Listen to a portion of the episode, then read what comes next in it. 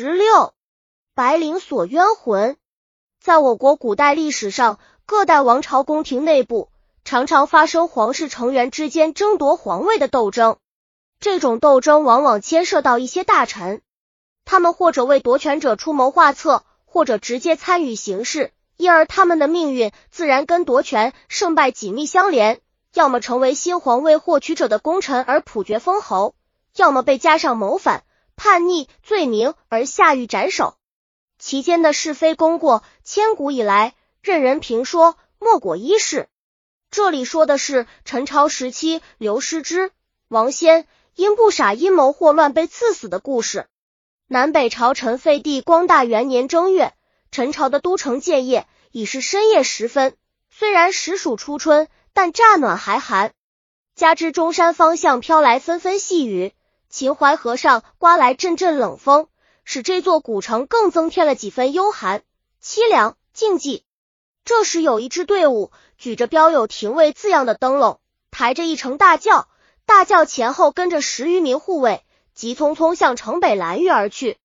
城北监狱墙高院深，狱卒林立，敬畏森严。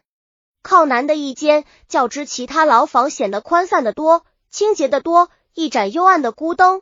把昏黄的光线投射在中午刚刚押解来的三个囚犯脸上。奇怪的是，囚犯身上还穿着朝服，只是摘去了官帽。三个人脸上露出惊疑的神情，彼此沉默着，面面相偎。突然，牢门大开，廷尉府的宫灯将牢房内照得一片通明。掌管刑狱的尚书右仆射沈钦昂首挺胸，跨进牢门。十余名狱更佩剑提刀。势力两旁，沈清以威严的目光扫过三个阴犯，他高声喊道：“刘师之，阴不接，王仙接旨。”欲更便将三个阴犯提起，身而立。沈清接着念道：“奉天承运，皇帝诏日，查刘师之，阴不傻，王朋党比好，阴谋祸乱，归我设计为正法典，永固国祚，就令将刘师之、王仙赐死。念阴不傻，孝行昭彰。”特予宽赦，削职为民。此诏宣诏一毕，就有四名行刑衙役将两块黑布蒙在刘师之、王仙的眼睛上，然后衙役两人一组，各用两条白环绕在阴犯脖颈上，各执一端，两头用力。二名阴犯请科命。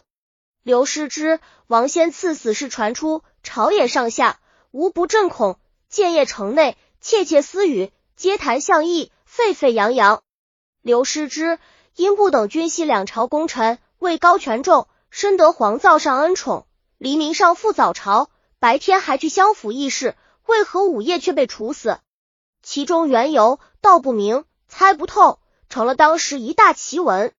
欲知刘师之等大臣为什么在一天之内被处死，还得从陈王朝宫廷内皇位争夺说起。陈王的开国皇帝高祖陈霸，先有六个儿子，五个死于战乱中。唯一尚存的第六子叫陈昌，为衡阳献王。高祖的哥史兴昭烈王有两个儿子，长子陈备为灵王，次子陈相为安成玉，借为宣帝。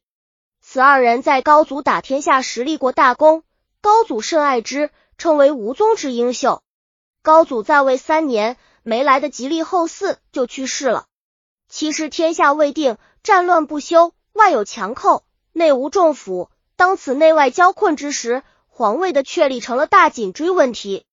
宣皇后与大臣蔡景历定计，密不发丧，急召陈备回朝。陈带着侍臣侯安都返回京城后，在谁继承皇位问题上发生异议。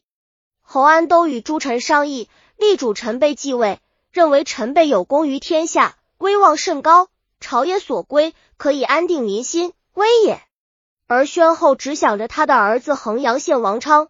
陈备也有谦让之意，但昌受命在外，为乱军所隔，归途受阻，音信不通，显然远水救不了近火。这样，从王爷大计着想，宣后也只好同意臣继位了。何况他跟这位侄曾同县侯景图图共过患难，自有一番亲情。但侄之间毕竟不同母子，陈备表面上有谦让之德，而内心却想掌据皇位。宣后在陈继位之后，仍降旨迎陈昌还朝，而陈昌在启程返朝时，曾致信世祖陈备，书中有些不逊之词，世祖心生记恨，便与侯安都密谋，并派他前往迎接陈昌。在渡汉水时，船到中游突然沉没，陈昌溺死于滔滔江水之中。这样，世祖轻而易举又不露行迹的除掉了自己的政敌。这是成王朝内争夺皇位的第一个回合，其中奥妙。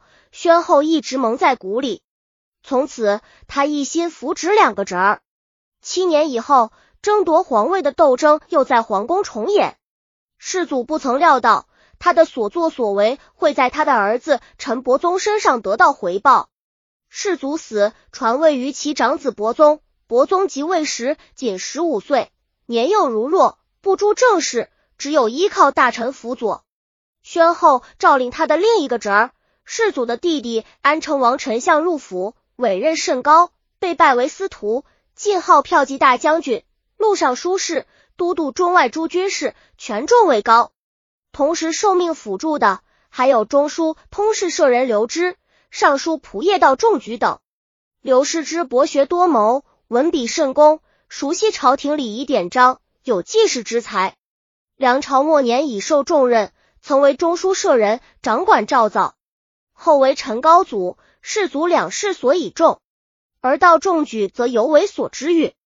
此人立身耿正，重于节义。世祖嗣位前，常委以重任；嗣位后，官至尚书右仆射。世祖病，不能亲理朝政，尚书省的事情都委托仲举决断。丞相、仲举三人之宠遇可见。这样，在陈王朝中出现了两股政治势力，两个权力中心。而丞相由于世亲，得到宣后支持，常以周公伊尹自缢，声望权势甚高，为朝野所瞩目。刘筛之因不见此情景，担心丞相危及右皇位，为报知遇之恩，决心暂死保卫幼帝，便与仆射道中举、上书右成王先密谋，假托享太后令，把丞相排挤出宫。谋议虽定，却无人敢出头发难。在这生死攸关之际。大家难免顾虑重重，殷不窝便自告奋勇，骑马到了丞相府的，当面宣读旧令。今四方无事，相宜回东府、扬州刺史衙门处理州务。丞相开始信以为真，很是惶恐。这时，他的参军一毛喜提醒他说：“金字之言一定不是太后的意思，这是关系到社稷宗庙的安危，望大王三思而行。如果外出。”必将受制于人，比如曹爽想当个富家翁也不可得。以我愚见，应再向太皇奏文，不要让奸贼的阴谋得谣。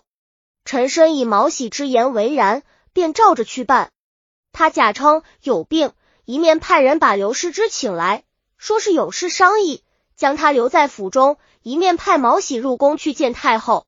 太后说：“现在伯宗年幼，不懂事。”正是全委托给二郎处理，我不想让他回扬州去。